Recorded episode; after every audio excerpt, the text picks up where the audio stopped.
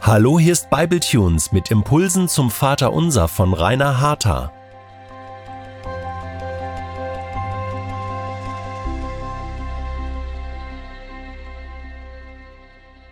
Herzlich willkommen zur Folge 4 dieser Serie zum Vater Unser. Nachdem ich in den vergangenen Folgen über die Entstehungsgeschichte des Vater Unser, über den Aufbau und über den Adressaten dieses Gebets gesprochen habe, soll es in dieser Folge um das erste Gebetsanliegen dieses Modellgebets gehen, das Jesus seine Jünger gelehrt hat. Die erste Bitte des Vaterunser lautet, geheiligt werde dein Name. Ein Blick auf diese Bitte zeigt, dass das, was wir so selbstverständlich aussprechen, oft gar nicht in unserem Herzen einen Widerhall über die Bedeutung dessen, was wir da eigentlich beten, findet. Was bedeutet diese Bitte? Wer soll heiligen? Wie und warum? Ist Gottes Name nicht bereits schon heilig und damit dieses Anliegen eigentlich überflüssig? Zuerst möchte ich sagen, wie bemerkenswert ich es persönlich finde, dass Jesus, dem Sohn Gottes, dem Messias, dem König der Könige, die Ehre seines Vaters so wichtig ist, dass er an den Anfang des Vaterunsers diese Bitte stellt, die den Fokus ganz auf Gott den Vater richtet. Eine Bitte, die deutlich zeigt, was das allerwichtigste Gebetsanliegen ist. Eine Bitte, die unseren Blick erst einmal von unseren persönlichen Anliegen weg und auf den hinlenkt, der so schön, so mächtig und so liebevoll ist. Gott, den Vater. Eine Bitte, die im Licht der Bibel betrachtet wichtiger ist als alle folgenden. Auch in diesem Fall hält sich Jesus selbst an sein vorgeschlagenes Muster. Das sehen wir beispielsweise in Matthäus 11, 25, wo man ihn quasi beten hören kann. Ich preise dich, Vater, Herr des Himmels und der Erde. Und in einem anderen Gebet aus Johannes 12, 28 betet er, Vater, verherrliche deinen Namen. Die Vorgehensweise, die Ehre Gottes an den Anfang der Fürbitte zu stellen, findet sich auch wieder in den sogenannten apostolischen Gebeten also den Gebeten, die wir in den Briefen des Neuen Testaments finden, zum Beispiel in Epheser 3, die Verse 14 bis 16. Deshalb heißt es dort, beuge ich meine Knie vor dem Vater, von dem jede Vaterschaft in den Himmeln und auf Erden benannt wird. Er gebe euch nach dem Reichtum seiner Herrlichkeit mit Kraft gestärkt zu werden durch seinen Geist an dem inneren Menschen und so weiter. Zuerst Lobpreis, dann Fürbitte. Auch im Himmel wird das Gebet geheiligt werde dein Name angesprochen. Und zwar bei Tag und bei Nacht. In Offenbarung 4.8 lesen wir von den vier geheimnisvollen lebendigen Wesen, den Seraphinen, die Gott vor seinem Thron anbeten. Ich zitiere. Und die vier lebendigen Wesen hatten eines wie das andere je sechs Flügel und sind ringsum und inwendig voller Augen und sie hören Tag und Nacht nicht auf zu sagen, heilig, heilig, heilig, Herr Gott Allmächtiger, der war und der ist und der kommt. Geheiligt werde dein Name. Niemand mag es, wenn sein Name vergessen, falsch geschrieben oder falsch ausgesprochen wird. Unsere Namen sind Teil unserer Identität. In ähnlicher Weise zeugt der Name Gottes von seiner Identität, seinem Charakter und seinen Taten. In Bezug auf Gott stimmt der bekannte Satz in absoluter Weise, sein Name ist Programm. Im Psalm 23 betet David, er, also Gott, führt mich auf rechten Wegen um seines Namens willen. David verbindet Gottes Handeln mit seinem heiligen Namen und bringt zum Ausdruck, niemand, der auf einen so heiligen Namen hört, führt seine Kinder auf schlechte Wege. Geheiligt werde dein Name. Die erste Bitte des Vaterunser hat mehrere Bedeutungsebenen. Erstens, wenn wir Gottes Namen heiligen, erkennen wir seine Heiligkeit an und bringen unsere Ehrfurcht und unseren Respekt ihm gegenüber zum Ausdruck. Zweitens, wenn wir seinen Namen heiligen, erkennen wir seine Souveränität an und akzeptieren seine Autorität über unser Leben. Drittens, wenn wir seinen Namen heiligen, geben wir unserem Glauben daran Ausdruck, dass dort, wo Gottes Name geheiligt wird, Menschen seinen Segen erleben werden. Viertens, wenn wir Gottes Namen heiligen, geben wir anderen ein Zeugnis von unserer Beziehung zu ihm. Wir zeigen, dass wir Gott gehören und dass er in unserem Leben wichtig ist. Zugleich beinhaltet diese Bitte eine Aufforderung an uns selbst, nämlich die, unseren Teil dazu beizutragen, dass sein Name geehrt und geheiligt wird, indem wir ihn durch unsere Lebensführung verherrlichen und seinen Willen tun. Geheiligt werde dein Name. In dieser Hinsicht ist geheiligt werde dein Name also auch eine Absichtserklärung. Wir sagen damit Gott, mein erstes Ziel, mein erstes Anliegen ist, dass dein Name verherrlicht wird. Dafür will ich alles tun. Oder wie Luther es sagte, wir beten zwar, dein Name werde geheiligt, aber bitten zugleich, dass Gottes Name auch bei uns heilig werde. Die hebräische Wortwurzel des Wortes heilig wird in den Texten des Alten Testaments über 800 Mal erwähnt. In den neutestamentlichen Schriften finden wir das zugrunde liegende griechische Wort Hagios und davon abgeleitete Wörter über 150 Mal.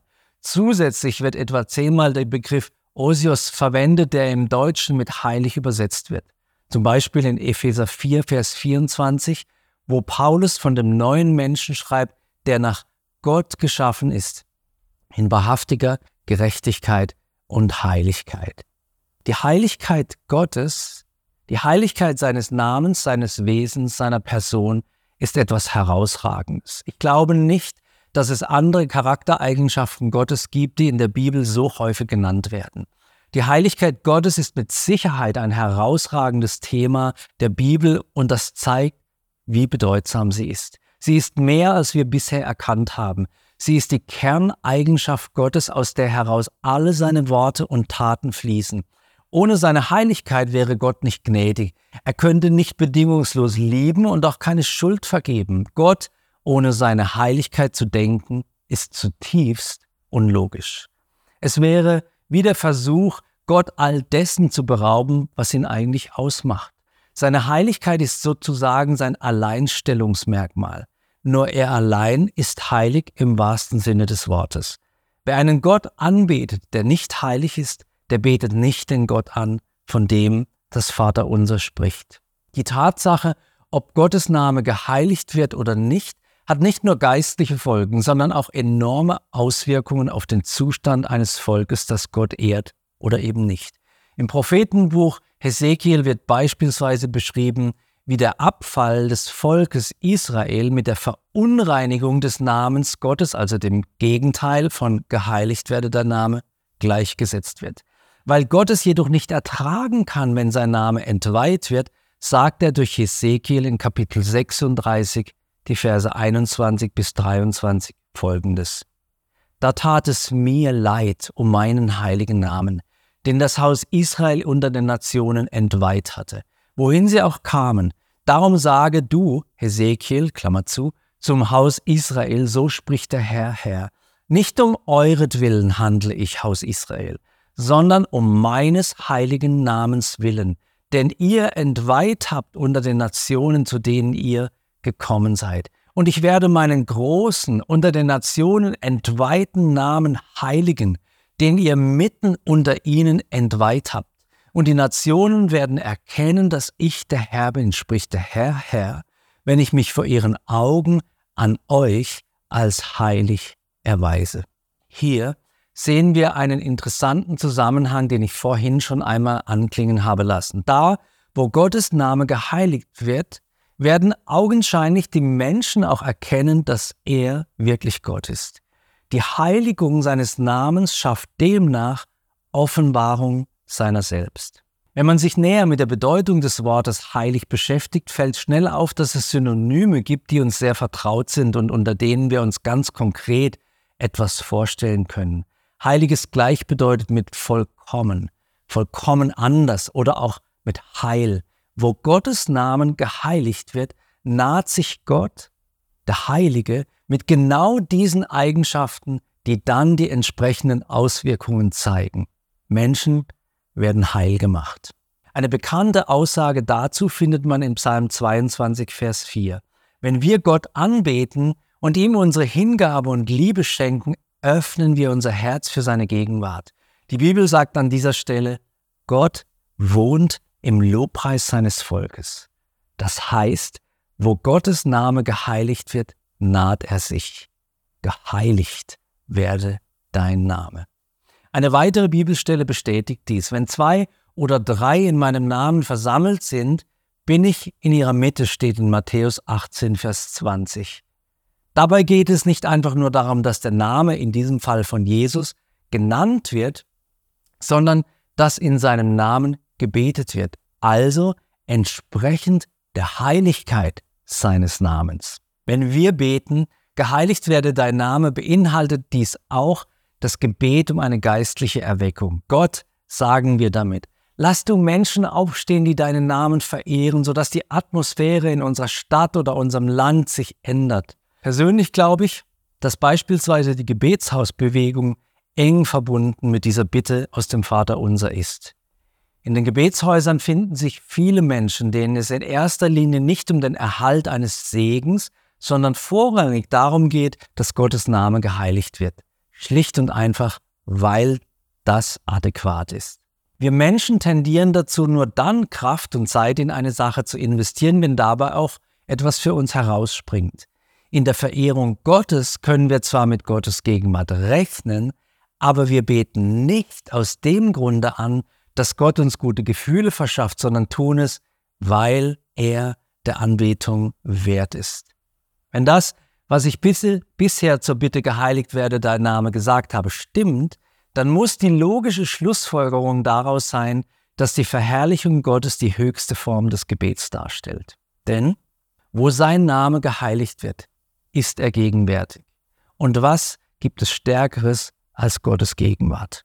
Wir Christen sind mit der Lehre des Vaterunser aufgerufen, unseren Teil dazu beizutragen, dass Gottes Name geheiligt wird, indem wir zu denen gehören, die dieses Anliegen über alle anderen Anliegen stellen und zu Gott beten, geheiligt werde dein Name.